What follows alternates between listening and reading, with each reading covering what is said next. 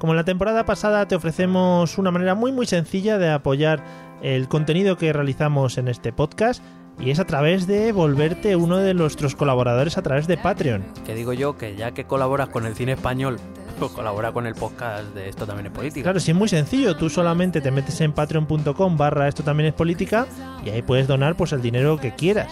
Eh, o sea, todo lo que dispongas no lo quieres dar, bienvenido es. Un eurillo, bienvenido es. Desde un euro a, en adelante todo lo que quieras. Te metes en la página, analizas nuestros objetivos, nuestras recompensas, pues ya te lo piensas. Pero piénsatelo para bien, o sea, la, la consecuencia final es que por favor ayúdanos.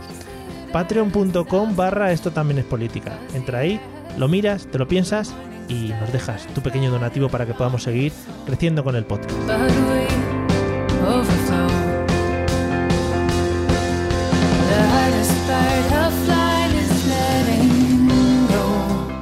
Bienvenidos a Esto también es política, el podcast que vuelve a cruzar el charco para gritar eso de ¡Viva Honduras! Mi nombre es Mario Girón. Y el mío, Miguel Rodríguez. Y hoy vamos a hablar de un tema que está por debajo de todo lo de Cataluña aquí en España. Honduras. Acompáñanos, que empezamos.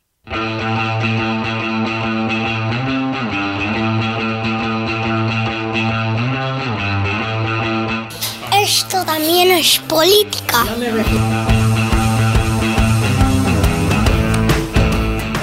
Hola amigos y amigas politikers, politikivers, bienvenidos a un episodio más de Esto también es política, el podcast maravilloso y magnífico que cada semana, casi cada semana, trae a vuestras orejas, a vuestros pabellones auditivos, aparte de nuestras maravillosas voces, conocimiento y, y cultura en general y, y actualidad también un poquito. ¿Qué tal Miguel? ¿Cómo vas? Joder, muy bien todo lo que hacemos, ¿eh? Ya ves, sin saberlo, ¿a que sí? Ya, ya, no, además, sin ser conscientes de ello, que es lo Claro, que es- mola. Eso es lo mejor. Hay mucha gente que hace cosas sin ser consciente, o sea, siendo inconsciente Demasiada, tal vez, sí. en la vida. Sí, en- ¿qué tal te va la vida? ¿Bien? Y en puestos de responsabilidad, pues bien, eh, bueno, eh, todos los profesores comprenderán que estamos llegando a las notas de Mm. Navidad y estamos en un momento un poco crazy, pero bueno, es lo que hay. ¿Qué tal el puente? ¿Lo has pasado bien? Corrigiendo. Muy bien. Pues qué mejor, ¿no? No, no, yo no, no encuentro, vamos, actividad mejor que hacer en un puente. Joder, qué guay. Que me encantaría. Bueno, pues hoy, como bien he gritado en la entradilla del podcast, vamos a dar el charco y vamos a hablar de, de un tema que parece que no está saliendo demasiado en los medios y que sí que puede llegar a ser interesante, ¿no? Hombre, para mí es interesante, bueno, ¿quién me iba a decir a mí hace un mes que iba a estar ahí buceando en la Constitución de Honduras? ¿Eh? Fíjate. Eso- ¿Quién me lo iba a estar Fíjate, diciendo? con la de constituciones que tenemos por ahí a la remanguillé. Sí, sí. Bueno, pues, eh, pues sí, es un tema que, como, como también he dicho en la entrada, ¿no? Está por debajo de todo lo... Parece que aquí estamos absorbidos, ¿no? Por el tema de Cataluña y, y, pues no se ha hablado mucho y la verdad es que es un tema grave porque ha habido hasta muertos, o sea que... Sí. Pero sí, sí que es verdad que las no- los, eh, noticias o en los periódicos tampoco ha sido un tema muy, muy importante para nuestros medios, por lo menos. Es que teniendo, teniendo a Cristiano Ronaldo, por ejemplo, pues, ¿sabes, no? ¿A quién le importa esos otros temas? ¿A quién le importa lo que yo diga? Efectivamente, diría- lo que yo haga. Tener cuidado. Ta- también os avisamos a los que estéis escuchando eh, que estamos siguiendo muy de cerca OT y por lo tanto quizá podamos meter entre medias algún, algún temita. No, hombre, eh, te voy a decir que un poco la sociedad española se refleja muy bien en Operación Triunfo. Creo que es un, eh, un gran estudio sociológico. Madre mía, este es el final del podcast. Podéis No, no, vamos a ver, vamos a ver. Vamos a plantearlo seriamente. O sea, ahora mismo OT son las dos Españas que ha habido siempre. Los Madre mía. cepedistas y los anticepedistas. Eso es así. O sea, Sí, la final la van a llamar OT, el cierre de la transición. Por fin termina. Gracias a Dios. No, no, porque Bueno. es que ni en eso. O sea, eh, ahora fuera coña. O sea, tú ves. eh, o sea, se utiliza el mismo nivel intelectual, el mismo nivel retórico para discutir sobre la cuestión catalana, sobre los bienes de Sigena, eh, sobre el juicio de los ERE que ha empezado hoy, o sobre Cepeda sí, Cepeda no. O sea, es que es lo mismo. O sea, te das cuenta Claro. lo mismo. Además, tienen sus consignas, Cepeda se queda, etcétera, etcétera. O sea Sí, que también sí, igual. sí, es- eslóganes, eslóganes. Claro. Algún Bueno, día, algún día eh, pondremos un título para engañar y hablaremos de esto seriamente. Todo el rato, todo, todo el rato, resumen de la gala. Bueno, volvamos al tema de Honduras. Bueno, pues el tema de Honduras empezó el pasado, bueno, en realidad empezó antes, pero digamos se dio a conocer un poco internacionalmente el pasado 26 de noviembre, que se celebraron elecciones presidenciales que enfrentaron al actual presidente, Juan Orlando Hernández, al que me Mm. voy a referir a partir de ahora como Jo. Jo, vale. Sí, le digo porque le llaman, o sea, lo ponen así, le ponen las iniciales, es Jo. Pues entonces yo- como, es como ZP, ¿eh? Claro, claro, por eso digo. Entonces, eh, pues se enfrentaban al actual presidente Jo Mm. y al opositor Salvador Narraya. Bueno, había más partidos, pero bueno, eran los dos candidatos. Que era eh, el candidato de la izquierdista Alianza de Oposición contra la Dictadura. Cuidado el nombrecito también. No, pero está bien porque en el nombre ya deja claro su, su objetivo. Claro, o sea, bueno, eh, ellos consideran que hay una dictadura, pues ya está, contra la ¿Que dictadura. cómo, ¿Cómo has dicho que se llamaba? Salvador Narraya. Ah, es que hay un youtuber aquí en España que es Salvador Raya, no sé si le conoces. Sí, sí, le conozco. Bueno, yo le conocí a través de la. de la. mm, de la esta Mm. del monaguillo. Ah, sí. Tiene, claro, tiene una perdiz, es muy gracioso. Sí. Sí. Pues Bueno. eso. Bueno, es lo que iba. Cinco minutos y hemos hablado ya de OT y de Salvador Raya. Este el y podcast del promete, monaguillo, ¿eh? y del monaguillo, de la parroquia del monaguillo, vale. cuidado. Sí. Bueno, voy a explicar un poco la situación. Este Jo es el era el presidente saliente. Y hay que decir que aunque la constitución hondureña prohíbe ser electo para dos mandatos consecutivos, se amparó en una interpretación del artículo 239 de la Constitución de Honduras que dice literalmente eh, eh, no, el ciudadano que haya desempeñado la titularidad del Poder Ejecutivo no podrá ser presidente o vicepresidente de la República. Claro, él viene de ser presidente. El problema está en que hubo una sentencia del, eh, del, eh, de la Suprema Corte, que es como llaman allí a su Tribunal Supremo, que decía que eso podría ser interpretado como que eh, se refiere única y exclusivamente a los presidentes, a los expresidentes, no a los que están en ejercicio. Entonces, que eso abriría una puerta, según la Constitución, para poder repetir mandato. Este artículo, que aún así, quiero decir, parece claro, o sea, el ciudadano que haya desempeñado la titularidad del Poder Ejecutivo no Sí. podrá ser presidente o vicepresidente de la República, me parece ya bastante claro y que la, la interpretación que hace esta Suprema Corte no sé de dónde se la saca. Em, pero mm, me refiero que es que todavía hay más. Ujú. Eh, es decir, si aún eres presidente, eh, puedes, según esta interpretación, puedes presentarte, si ya no lo eres, Sí. No puedes volver a presentarte. Bueno, esta interpretación, como digo, bastante, bastante dudosa, implica otras alteraciones constitucionales eh, de la Constitución de Honduras que evidentemente contradecirían lo que dice, por ejemplo, el artículo 4 de la Constitución de Honduras que dice que la alternabilidad en el ejercicio de la presidencia de la República es obligatoria, es decir, que nadie puede Joder. repetir. Pero es, a ver, eh, yo no entiendo mucho de constituciones, pero de sentencias, no de sentencias, de frases, igual sí que entiendo, porque entiendo el castellano. Eh, parece bastante claro, ¿no? Claro, es, es lo que nadie entiende. Aparte de todo esto, existirían otras incompatibilidades constitucionales para ser elegido presidente de la República hondureña por segunda vez, porque dice también, eh, otros artículos dicen que algunos cargos eh, no son elegibles como presidente de la República, entre otras cosas porque algunos de esos cargos son, eh, van aparejados al de presidente de la República. Con lo cual, si tú has sido también esos cargos porque has sido presidente de la República, tampoco podrías ser vol- eh, volver a ser elegido presidente de la República. Con lo cual, quiero decir, la Constitución hondureña a priori parece muy clara al respecto, pero digamos que, bueno, esta Suprema Corte que digamos puede tener algún contacto con el partido con el Partido Nacional, que es el Partido Conservador de Honduras, Presuntamente. presuntamente, eh, gracias por el apunte, no sé sí, sí, sí, no sé, ya que nos den- presuntamente. a ver si vamos a estar salvando el tema aquí y nos van a denunciar en Honduras, que es lo que nos queda No, ya. si, si dice presuntamente puede decir cualquier cosa. Claro. Es un mierda, presuntamente, claro. Claro. Eh, bueno, pues mm, con todo lo que te he explicado, pues parece claro que ni se entiende la, la provisión o la interpretación de esta Suprema Corte, ni se entiende que un señor que es presidente de la República se pueda presentar por una segunda vez. Sí. Y sobre todo implica una cosa que es más grave aún, que es que implica que la decisión de un juez puede alterar la Constitución misma. Mm, Sí. Claro, porque si es un juez el que está diciendo lo que dice o no dice la Constitución, o sea, una cosa es que puedes interpretar artículos, otra cosa es que cambies, eh, entre otras cosas, porque digo, tú puedes, o el juez puede interpretar Sí. eh, lo que dice ese artículo, el primero que te leí, el 239, pero eso entonces ya entraría en conflicto con el artículo 4. Entonces, si tú interpretas de una manera, estás cambiando la Constitución, porque entonces el artículo 4 no vale para nada, básicamente. Claro. No hay, en las constituciones, no, lo desconozco, no hay una especie de eh, rango de artículos, una cosa así. Que Sí, me sí, parece de- que ya lo hablamos. Sí, sí. De hecho, por ejemplo, en la, en la Constitución hondureña hay una serie de artículos que allí se les conoce como los artículos pétreos, es decir, son unos artículos muy difíciles de cambiar, entre los que se encuentra, por ejemplo, el artículo 4 que te acabo de leer, que dice que la Sí. alternabilidad es obligatoria. Ah, Entonces, claro, eh, eh, con lo cual ya estamos viendo que el presidente saliente, este Jo, pues digamos es un candidato, vamos a llamar un poquito polémico Muy al bien, menos, ¿no? O sea, que es un crack. Eh, Sí, vamos, que lo tiene todo. Evidentemente, eh, la figura del presidente de la República tiene inmunidad, como todos los jefes de Estado. Y bueno, pues hay que cada cual saque sus propias conclusiones, ¿no? De por qué tanto interés en presentarse para un segundo mandato. Pero bueno, estos, a ver, estos últimos años de, de mandato que ha tenido este hombre, para Honduras han sido buenos, han sido malos. Eh, no sé si están en crisis o, o no. Honduras es un país que tiene muchísimos problemas, muchísimos problemas de pobreza, muchísimos problemas de violencia y su gran problema es el narcotráfico. De ahí que además, ¿no? cuando encima al presidente de la República se le empieza a vincular con presuntos delitos de narcotráfico, pues claro, eh, o sea, quiero decir, cualquier delito que cometa un, un cargo público es grave, pero si encima está vinculado al peor problema del país, pues ya me Claro. dirás tú. Vale, y supongo que ya estará señalado para el resto de cosas que haga, claro.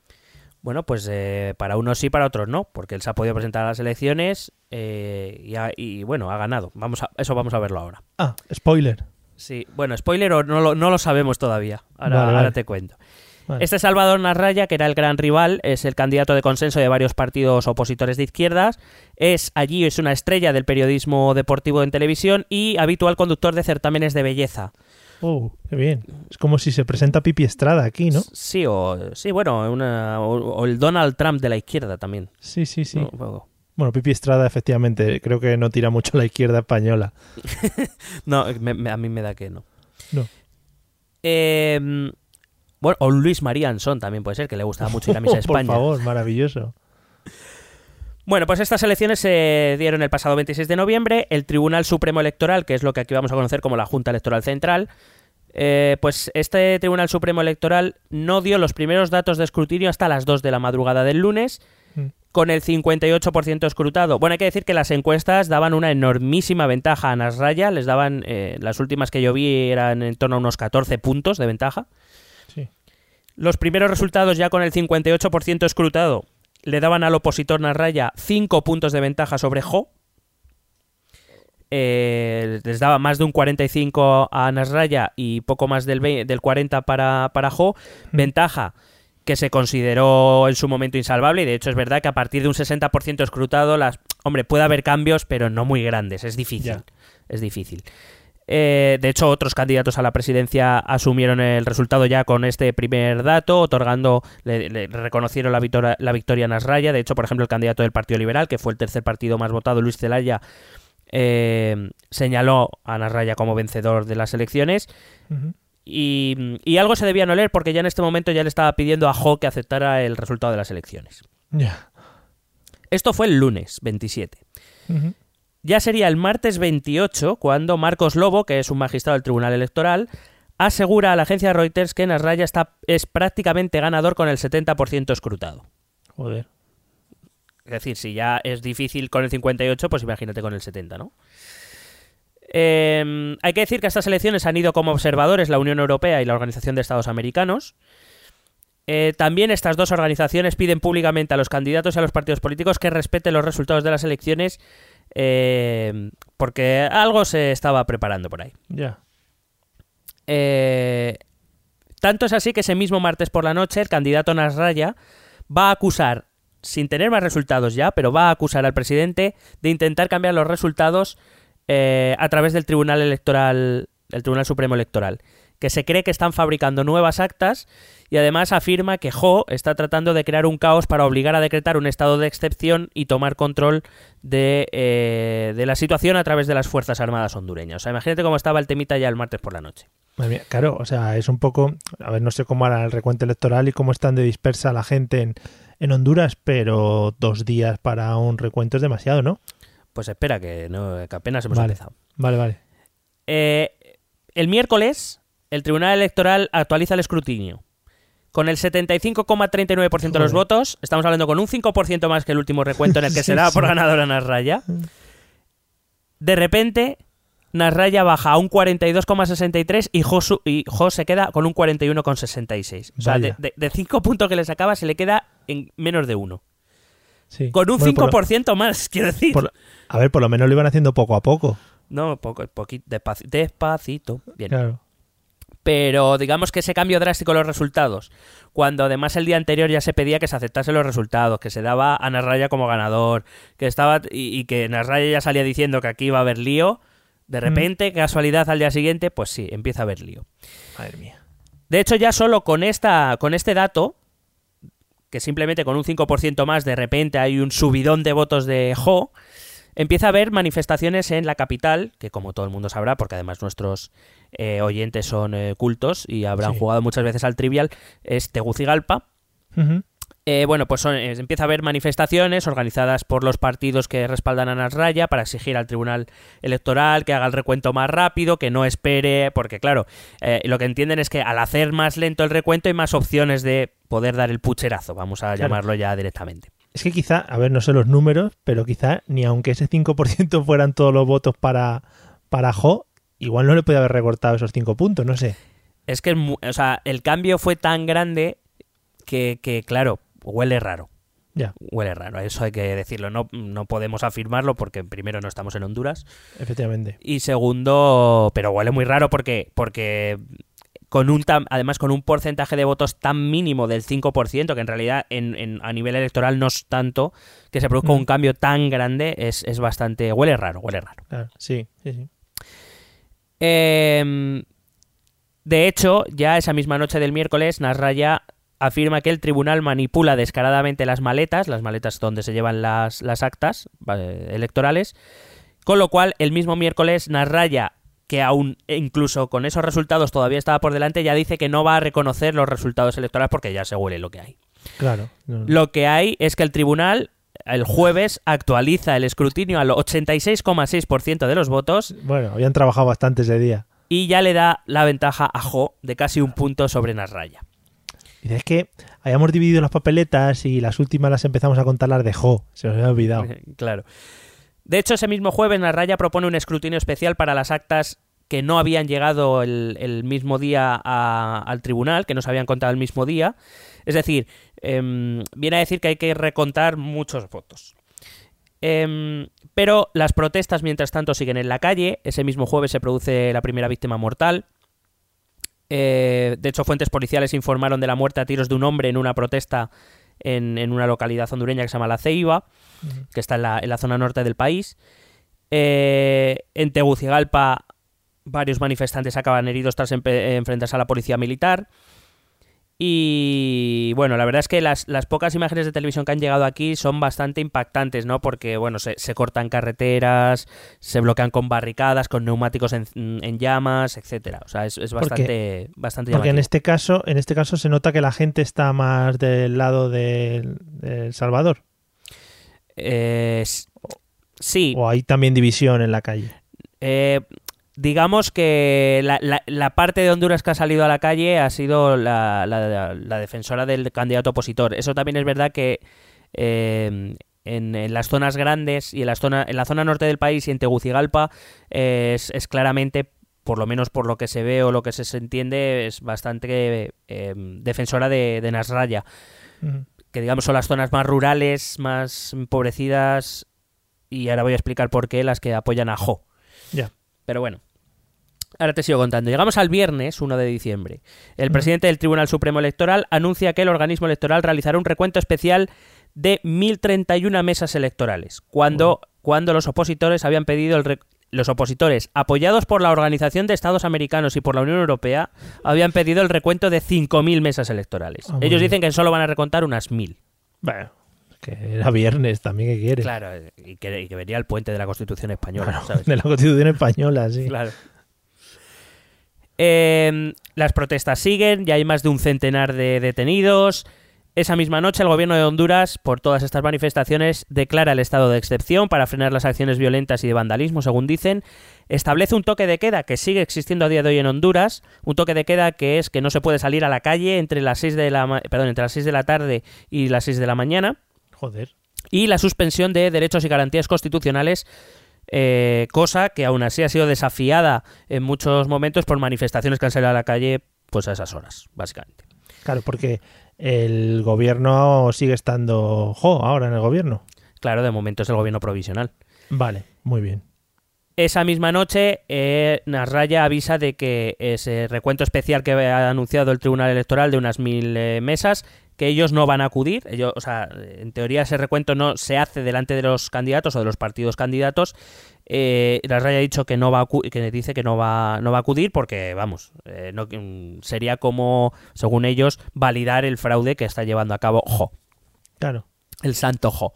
Sí, molaría, está, es que según lo estabas diciendo, eh, supongo que el señor Nasralla este habrá estado haciendo declaraciones por la tele o declaraciones públicas, molaría que los políticos empezaran a hablar un poco ya como la gente en la calle, ¿no? Y que dijeran algo así como el recuento, el recuento de mis huevos, cosas así, ¿sabes? El recuento de tu puta madre, vamos a Sí, hacer, mis hombre, huevos ya. morenos vas a recontar, algo así, me molaría. Bueno, pues a ver si alguno se anima. Vale, Eh, llegamos al sábado 2 de diciembre, donde eh, ya la- el número de muertos asciende mínimo a 7, 7 Ujú. muertos, aunque según Amnistía Internacional son 14. Todo esto enfrentamientos entre los militares y, el- y la gente. Exactamente. Vale, Estamos hablando de más de 800 detenidos en apenas una en menos de una semana durante las protestas contra ah, el fraude electoral. Y el candidato opositor Narraya propone este sábado al gobierno una repetición de las elecciones eh, por irregularidades en el recuento de los votos. sí, em, cosa que por supuesto Jo no, a claro. Jo no le apetece, vamos, para que nos entendamos. Estamos hoy, hoy estamos a 13 de diciembre, el segundo recuento definitivo por parte del Tribunal Supremo Electoral, que da, vuelve a dar la victoria a Jo con un 42,98% de los votos por un 41,39% para. Diferencia que el número de votos se traslada a unos 52.000 votos, más o menos. Am, hay que decir que, bueno, hoy se sigue, por supuesto, pidiendo la nulidad del proceso. Human Rights Watch, que es una, una organización eh, no gubernamental que, que vigila más o menos este tipo eh, de, procesos, también ha denunciado, ayer denunció fraude electoral. Y además de todo esto, aún da- dando por ganador a Jo con las protestas incluso de la Organización de Estados Americanos y de la Unión Europea, que no lo ven claro tampoco, eh, sus, vamos, sus misiones de observadores han dicho que ahí, ahí hay gato encerrado. Eh, también, además de las elecciones presidenciales, se eh, celebraban elecciones al Congreso Nacional y se le- eh, celebraban elecciones municipales. En las elecciones al Congreso, el partido de Jo ha obtenido 61 diputados de 128, la mayoría absoluta estaría en 65. Sí. Luego, los partidos opositores a Jo, que ya no solo eh, 64, y quedan tres partidos que han conseguido un escaño cada uno, el partido anticorru- un partido anticorrupción, que se llama Fíjate. Partido Anticorrupción, Fíjate, que estaría cojonudo que el. Partido Anticorrupción le diera al gobierno a, a este, ¿sabes? Sí, estaría buenísimo. la democracia cristiana y la unificación democrática. Con eso sería un 64-64 en este Congreso, que a ver quién coño gobierna con el Congreso partido, ¿sabes? Ya. Y en municipios, pues hay que decir que sí, 172 eh, municipios de 298 alcaldías han sido ganadas por el partido de Jo, pero ¿por qué digo? Porque muchos eh, de los ayuntamientos, que son pequeños, que están en zonas rurales, ahí es donde realmente ellos tienen su fuente de votos. Hay que decir que... Sí, dime, dime. Bueno, supongo que el que más habrá salido a hablar habrá sido el señor Nasralla. Pero, ¿qué dice Jo, por ejemplo, de las acusaciones o de los cambios tan flagrantes en cuanto a votos, a porcentajes? Jo dice poco. Jo salió diciendo que era de muy mal perdedor, que tenía que aceptar los resultados, que no sé qué. Luego salió diciendo que aceptaba un recuento. Es, es curioso porque cuando aceptó el recuento de estas mil y pico mesas, o el segundo recuento que se ha hecho posteriormente, casualidad, ¿no? O sea, mm, por eso digo, los, los observadores internacionales dicen, hombre, esto es raro, porque o lo aceptas de primeras o lo aceptas cuando te has asegurado ya, ¿no? De que tienes el Mm. control de la situación, porque si no, no tiene mucho sentido que un día lo aceptes y dos días después eh, no lo aceptes y dos días después digas, bueno, venga, ahora sí. Sí. Es, es un poco raro todo. O sea, Ya. digamos que to- todo está envuelto en, en- en situaciones muy raras. Ya, ya. Bueno, eh, voy a meter un poquito aquí al tema de Estados Unidos, Hombre. porque Jo ha contado hasta ahora con el, con el respaldo de la administración Trump, que ahora está un poco eh, callada, pero hay que decir que no son pocas las voces desde la oposición hondureña que hablan de, eh, digamos, de la presión que la, eh, que la administración Trump está ejerciendo sobre las autoridades del país. Básicamente porque Honduras me parece que es el tercer país que más inmigrantes envía o del que salen a- hacia Estados Unidos. Y entonces es como se le critica mucho porque es como Estados Unidos quiere tener el control ¿no? de esas zonas para, para que no le vengan tantos inmigrantes, básicamente. Hay que decir que todo este lío entre Estados Unidos y Honduras empezó, porque claro, he ido buceando y me he encontrado que esta no es la primera vez que pasa algo parecido en Honduras, y no me tengo que remontar mucho. Obama eh, contribuyó a crear también un- inestabilidad cuando ocurrió algo parecido a lo que está ocurriendo ahora en 2009, es decir, te estoy hablando de hace nada, Sí. al poco de llegar a la presidencia estadounidense, cuando eh, entonces había el presidente de Honduras era un izquierdista llamado Manuel Zelaya, que también intentó crear las condiciones para ser reelegido. Lo que hizo Zelaya fue promover un plebiscito para derogar la Constitución de 1981 y convocar unas cortes constituyentes que mm, digamos dieran forma a una nueva constitución donde sí se permitiera que el presidente de la República pudiera presentarse por segunda vez Ujú. Eh, una consulta que fue declarada ilegal por prácticamente todas las autoridades judiciales. La- el, Congreso, que estaba en control del Partido Nacional, tampoco eh, también rechazó dicha idea, etcétera, ¿no? Eh, de hecho, tanto es así que el día en que se tenía que haber celebrado el plebiscito, este eh, Zelaya, este presidente Zelaya, Manuel Zelaya, fue sacado a la fuerza de su casa. Algunas crónicas dicen que en ropa interior Muy por un grupo de militares y llevado a una base aérea invitándosele amablemente a marcharse del país. Qué bien. Eh, bueno, aquella misma mañana se llevó a cabo una sesión del Congreso Nacional donde se leyó una presunta carta de renuncia de Celaya, donde el Congreso Nacional, eh, digamos, eh, aceptaba formalmente la dimisión de Celaya. El presidente, como digo, fue expulsado del país sin, sin, sin juicio previo. De hecho, se tuvo que ir a Costa Rica. Allí en Costa Rica, según aterrizó, lo primero que dijo es que él no había escrito ninguna carta. O sea, como ves, en Honduras todo es un poco raro en general. O sea, todo, la verdad es que eh, todo está rodeado como de un halo bastante transparente, ¿no? Todo- Sí, sí, se ve todo bueno. Eh, el gobierno que quedó en funciones, se, nombró presidente del gobierno en funciones hasta la finalización del mandato al que era el presidente de ese Congreso Nacional. Ese presidente declaró el estado de excepción, como, como ocurre ahora. Eh, el siguiente eh, presidente de, de Honduras fue Porfirio Lobo, del, del mismo partido que Jo, que también tiene encima sospechas de tener vínculos con el narcotráfico.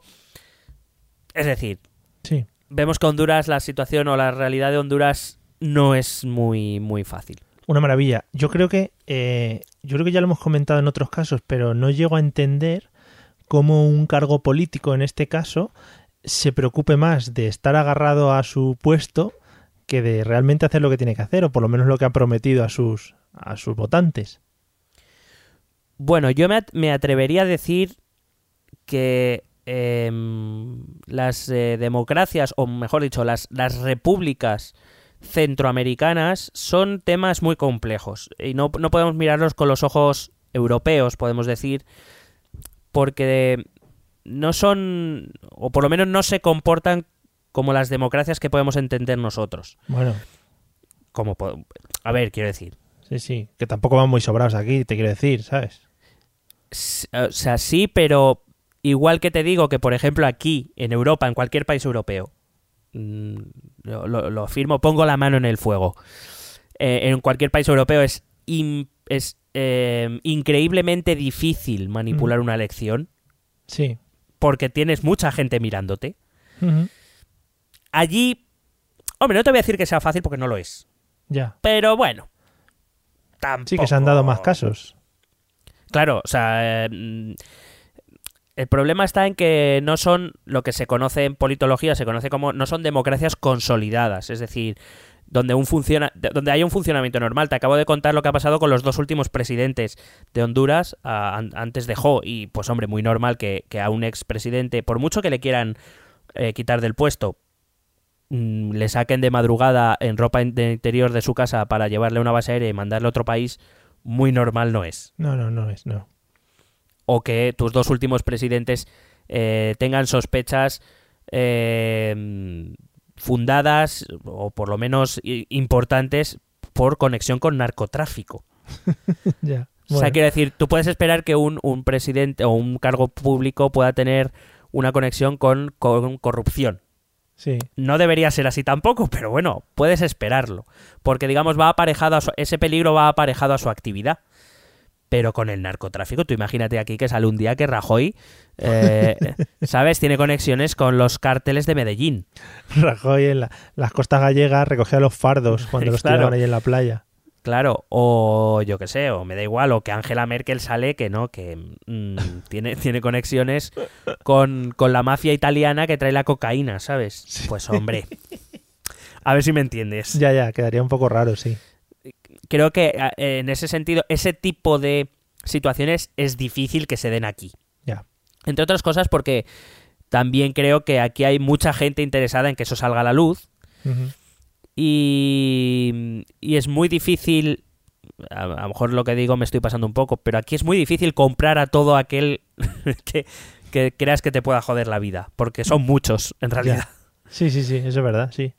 Y sin embargo, por ejemplo, es lo que te decía antes, a Ho se le acusa de que eh, tiene cierto respaldo del pueblo, sobre todo en las zonas rurales, porque, porque juega. No, no era la palabra correcta. Porque, digamos, eh, de hecho, leí en, el, en un periódico que se llama El Heraldo, que es un periódico hondureño, decían que por, por traficar con, eh, con ayudas sociales, es decir, con la, con la gente pobre, Mm. le dice eh, poco menos, eh, un poco un, un estilo cacique, ¿no? De decir, o me votáis o es que esto lo vais a perder eh, y os vais a morir de hambre y en la miseria, ¿sabes?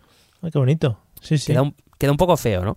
Sí, Que, que efectivamente Espa- España, esto, en la España eh, predemocrática sobre todo, lo, lo conocemos bien. O sea, Mm. se- las cosas se movían así desde el siglo XIX, donde llegaba el cacique y decía, tú si quieres seguir en este pueblo, seguir, seguir trabajando en mis tierras o lo que sea, vas a votar lo que yo te diga. Y si no quieres votar lo que yo te diga, pues ya sabes lo que hay.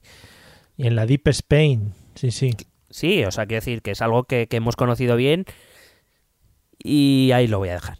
Muy bien. Vale. En, cual- en cualquier caso, eh, claro, la, democracia hondureña, por lo que he visto, eh, por ejemplo, es una, es una constitución, eh, al contrario que las constituciones eh, occidentales, una constitución que pretende ir al detalle, detalle, detalle. O sea, las constituciones en general, a ver, son, son detallistas en algunos temas, pero en general suelen quedar bastante abiertas para poder acoger las diferentes tendencias ideológicas, porque se presupone que en una democracia las mayorías van a ir cambiando y hay que acoger muchas cosas.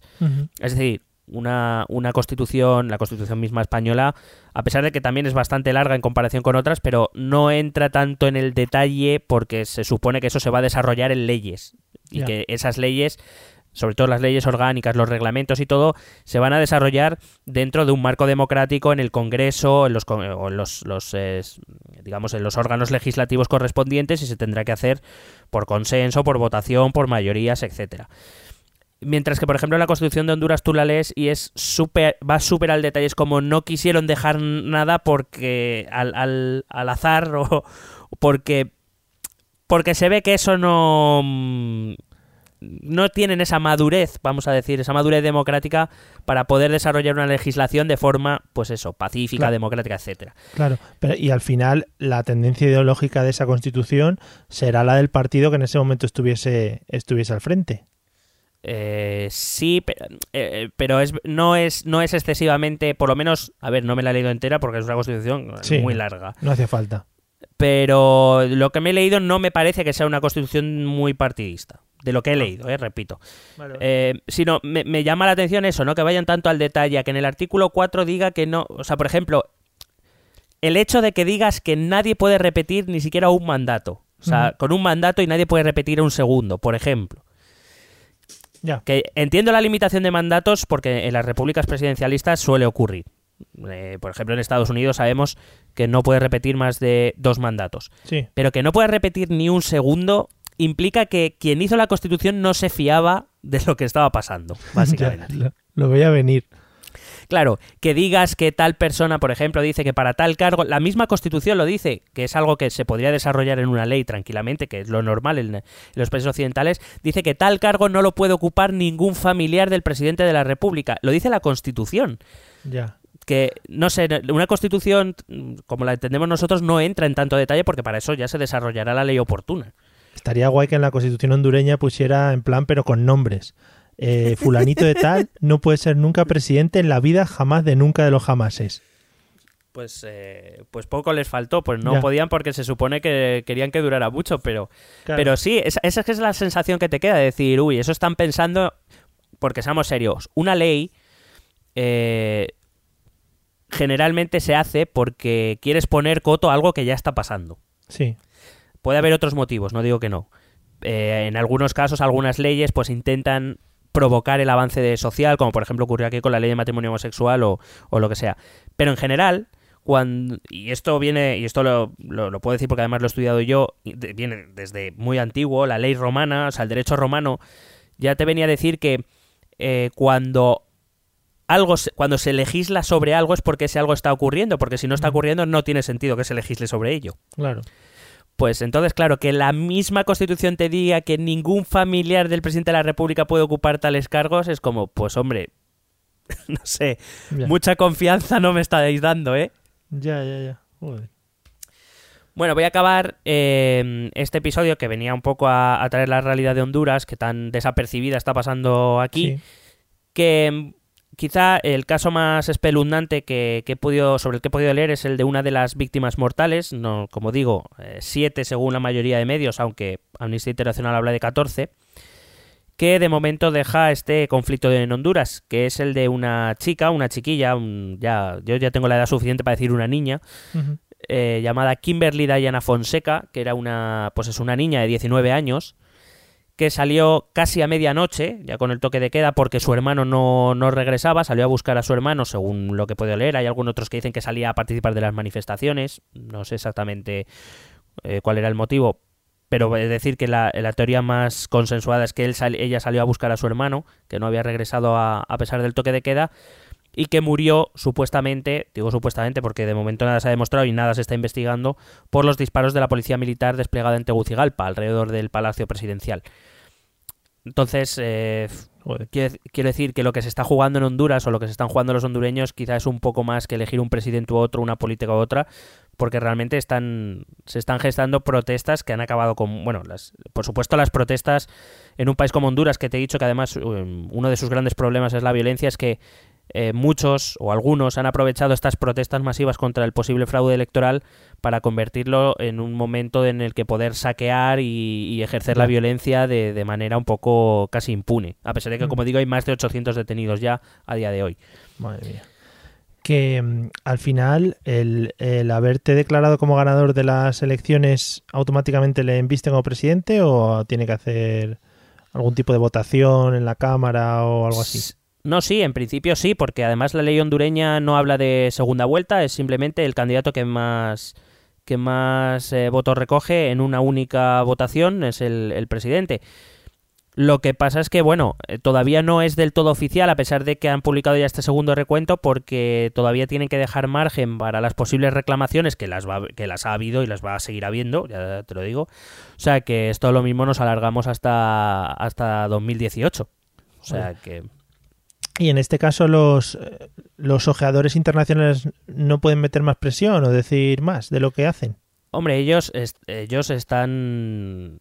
O sea, están metiendo presión. De hecho, te he dicho, pues sobre todo la Organización de, de Estados Americanos, aunque es verdad que la Unión Europea los dos, tres últimos días también eh, está un poco alzando la voz, eh, sobre todo diciendo que mm, no les parece que haya sido un, un proceso electoral limpio y transparente, que desde luego ellos arrojan muchas dudas sobre, sobre lo que ha pasado, porque como te, es lo que te contaba antes, no es, no es muy normal que con ciertos porcentajes de, de votación las cosas cambien tanto y más, porque sobre todo si me dices es una elección entre dos candidatos, Mm. bueno, sigue, sigue siendo muy raro, porque es como de repente todo el mundo vota uno y nadie vota al otro, Ya.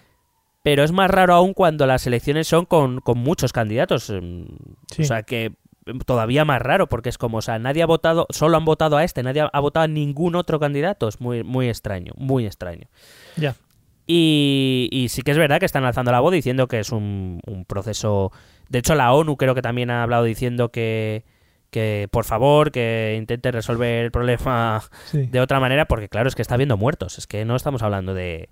No estamos hablando de como, ¿sabes? Como cuando sales aquí a hacer una manifestación que, pues yo que sé, que si va- vienen mal dadas, pues acabará con una carga policial, pero no sé, yo no recuerdo. Puede ser, ¿eh? Porque ahora Sí, mismo no. no. tengo el dato, pero puede, no recuerdo cuándo fue la última manifestación en la que hubo muertos. No sé, no sé, yo no, tampoco. No lo recuerdo, es- pero Sí, sí, que no es lo normal. Claro, y, y sí, están alzando la voz, eh, están metiendo presión, pero claro, eh, tienen un, ellos tienen un papel limitado, ellos son observar, se dedican a observar, como Claro. su propio título indica, y no pueden hacer mucho más, porque claro, tienen que ser las autoridades del país, entonces, a ver, a ver cómo se sale de, cómo se sale de esto. Bueno, pues nada. eh, seguiremos de cerca a ver lo que pasa. Y me gusta este tipo de episodios porque ya te digo, al final nos sacas un poco de, de las realidades en las que nos encontramos y vemos otros tipos, digamos, de democracia. Eh, quizás se va un poco del concepto democrático que trabajamos aquí en, en Europa, por lo menos el hecho de, de luego el tema mayor de resultados, pero, pero me resulta muy, muy interesante. Yo, Ah. y a mí, a mí también me ha servido, porque claro, yo escuchaba cosas, pero luego querías informarte los medios, mm, digamos, los, los medios más tradicionales o los más conocidos, y tampoco encontrabas mucha información. Quizá la vanguardia sí que es la única que ha traído un poquito sobre. mm, Pero, pero tampoco he encontrado mucho. Entonces, creo que también nos viene bien oxigenarnos y ver todo un poco con perspectiva, que también incluso lo que tenemos aquí, que Sí. siendo un problema o un conflicto importante como el que es, pero mira, luego ves fuera otros conflictos y lo mismo, a mí por ejemplo me da por pensar que bueno, que dentro de lo que cabe bastante bien estamos. Sí, sí, hay que mirarlo desde la distancia que, que, que tiene que mirarse. Bueno, nada más de Honduras. Yo por mí lo, lo dejamos aquí y si quieres algún día estar, mira, se me acaba de ocurrir que podemos hacer un episodio para hablar un poco de esas democracias o de esas repúblicas centroamericanas para ver cómo funcionan porque claro, a veces damos por hecho que todo el mundo es como nosotros y no. Vale. Lo hablaremos con producción para ver la hoja de ruta que tenemos del podcast. Producción. Vamos a escuchar un método de contacto. Ya sabéis, al igual que Miguel propone temas, que bueno, le dejamos, vosotros podéis mandarnos vuestras proposiciones, proposiciones, propuestas mejor, a los métodos de contacto que vais a no escuchar ahora. ¿Quieres preguntarnos algo? ¿Proponernos algún tema? ¿Exponernos tu opinión? Ponte en contacto con nosotros. Es muy fácil. Envíanos un correo electrónico a esta dirección. Esto también es política.gmail.com. También puedes escribirnos en nuestra página de Facebook. Esto también es política. O en nuestra cuenta de Twitter, arroba etepolítica. O si lo prefieres, visita nuestro blog. Esto también es política.wordpress.com. Recuerda que puedes suscribirte a nuestro canal de YouTube. Y si quieres charlar con nosotros directamente, únete a nuestro grupo de Telegram. Busca el enlace en nuestras redes sociales. Porque tú también formas parte de Esto también es política. Bueno, hasta aquí los maravillosos métodos de contacto. No sé por qué me río. Eh, una última pregunta que te iba a hacer sobre Honduras. ¿Preparado? Dime. Venga. No lo sé, venga, dime. ¿Se ha comentado algo eh, desde que salió de allí Trillo? No, no, pero si lo mejor de aquello es que no lo hizo en Honduras, lo hizo en El Salvador. Por eso, por eso, pero que dijo que era en Salvador que, que acababa de volver de Honduras. Eh, pues no, no ha salido, no he leído nada al respecto de Trillo. Yo creo que ahora mismo llegas allí y dices Trillo y te dicen, ¿Trillo qué? Sí. ¿Qué, te- qué trillas? ¿Qué trillas? Pues nada, pero siempre quedará en la memoria histórica del español medio o del españolito. Hombre, por favor, Trillo tiene dos frases maravillosas. Vivo Honduras y, Y manda, manda huevos. huevos. Vamos a ver. Hombre, madre mía, qué maravilla. No querías, po- no querías políticos que hablaran como el pueblo. Efectivamente. Tri- trillo. Manda huevos, amigos. Pues nada, hasta aquí el episodio de hoy. Eh, esperamos que os haya gustado y nos vemos en el próximo episodio. Así que nada, Ale, hasta luego. Pesete.